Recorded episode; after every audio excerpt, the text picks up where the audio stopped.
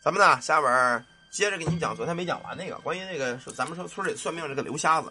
刚才有些人问我这个到底这个看相啊，什么算卦看风水是不是有五弊三缺呀？反正我觉得是有，也就是我所有身边这些个干这行的先生也好啊，这朋友们也好，多多少少干的时间长了都会有点问题。反正我觉得可能这个就是类似于天谴吧。咱们接着说这个刘瞎子算命这个事儿啊。关于五弊三缺，一会儿我故事里还要介绍，我再跟你们说吧。啊，刘瞎子这个大名啊，当时在当地是相当的出名啊。传闻他是神机妙算，能知旦夕祸福、生老病死、八字算命、婚姻匹配啊，无所不精。也就是说，刘瞎子呀，嗯，那个据说得了祖上得过高人传授。不管怎么着吧，反正村里人把这刘瞎子吹得挺牛逼的。当时在村里啊，有这么一个大嫂子啊，叫刘大嫂。这刘大嫂呢。结婚算是比较早的啊，找了个挺踏实的爷们儿。结婚之后呢，生了大胖小子。虽然日子过得不富裕啊，但是两口子关系相当好啊，处的相当不错。过了三年之后呢，这个刘嫂啊又怀孕了。他爷们儿呢出去打工去了。俗话说是好事成双，他想呢再生个姑娘，一儿一女啊，一龙一凤，这不是儿女双全嘛？都听说这个刘瞎子算命算得准，这刘嫂也想，不行，我也找这个刘瞎子看看。看我这一胎到底是什么马？哎，这么着，也是经过熟人亲戚的介绍，带着就到这个刘瞎子住处了。一进屋一看呢，他们家房子不错啊，高屋大瓦的五间大瓦房，挺气派。在楼下门口啊，哎，有点这个小马扎子，坐了这么一大长六人，特别长，有他妈三几十号，在这个从屋里都排到外院去了。一看这个刘瞎子确实是盲人，那个眼呢是这样的，全是白眼珠，你看不见黑眼珠。整个那个眼睛啊，就这样。这帮人都在这排着，五十多岁啊，长得也，嗯，瘦不拉几儿，穿着一身这个蓝衣裳。找他算命相当多，在这地方啊，你放心，没有敢加个的。除了说真说要命的事啊，没有敢加个的。一般的他不同意医院买东西，医院买药的时候有还有加个的呢。这家伙留下在这儿特别规矩，一个个也不敢嚷嚷，也不吵吵，都在这等着。哎，你完了他，他完了你，你完他，他完你。哎，有的会随意给点钱。不算太多吧，啊，有的什么十块二十块的，三十五十的，百八的，当然都有啊。人这个算命这个先生呢，他也不是说规定说要多少，哎，你看着少吧，看着给，哎，其实刘瞎子不是不差钱啊，他干这个行呢，也不算是说完全是为了钱，也算是说积修点功德吧。轮来轮去，好不容易轮这刘嫂了，刘嫂把这生辰八字啊、家庭住址都跟刘瞎子说了，这刘瞎子翻着眼呢，就问这个。你你你想问什么事儿啊？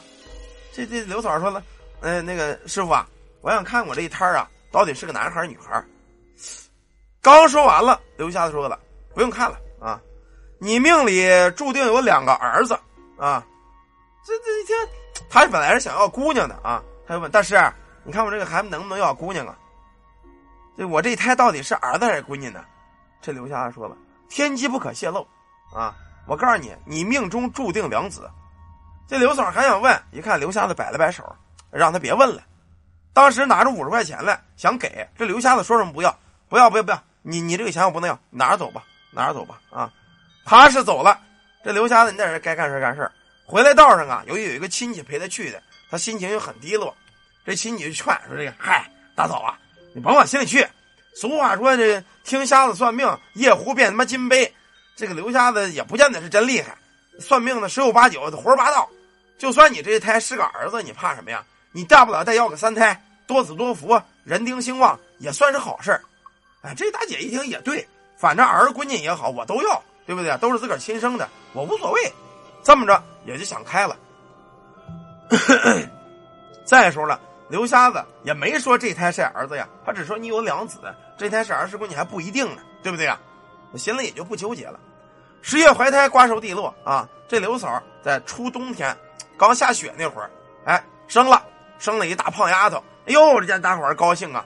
一儿一女，一龙一凤，哎，特别好。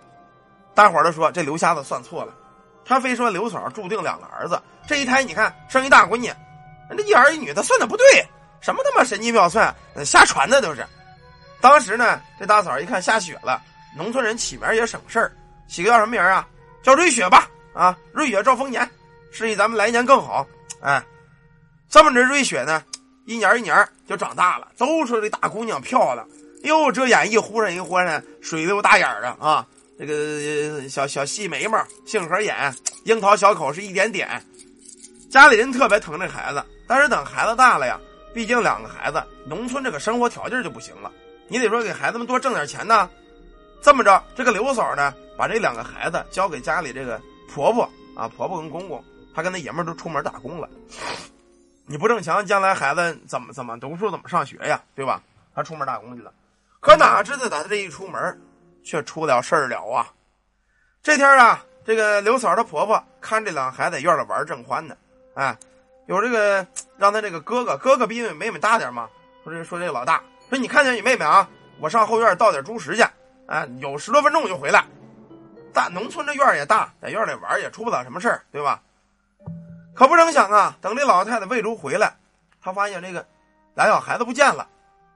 哟，这家可坏了，一个大孙子一大孙女全丢了，找吧，满是一找，找来找去，找来找去啊，最后找着了。在他们这个房子对面啊，是这么一个泄洪的一个沟，那沟平时水也不多，也没有多深特别是盯这个天热夏天那会儿啊，也就这么深的水啊。等他妈找时候，在这儿找着了，他这个大孙子在这都傻了，就看他这个闺女呐，这个大孙女啊，脑袋在他们这个坑里扎着，也就是嘿，也就不到小腿肚子这么深水。这家奶奶当时看一一看这个，咕腾就躺这了啊！村里人赶紧也是有熟人看见，全给抽家去了。这瑞雪已经淹死了，气绝身亡。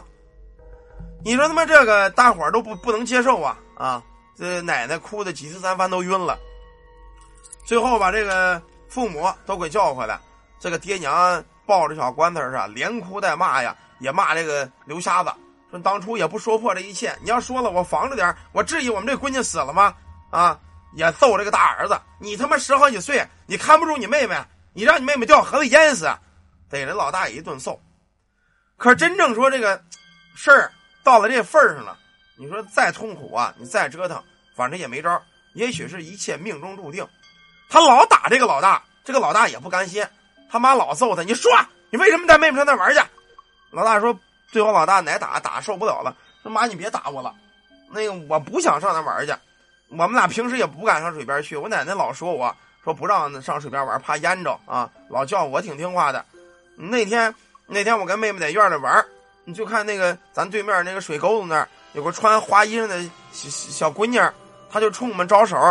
那妹妹看了说非要跟她玩去，我们俩就跑水塘子边上了。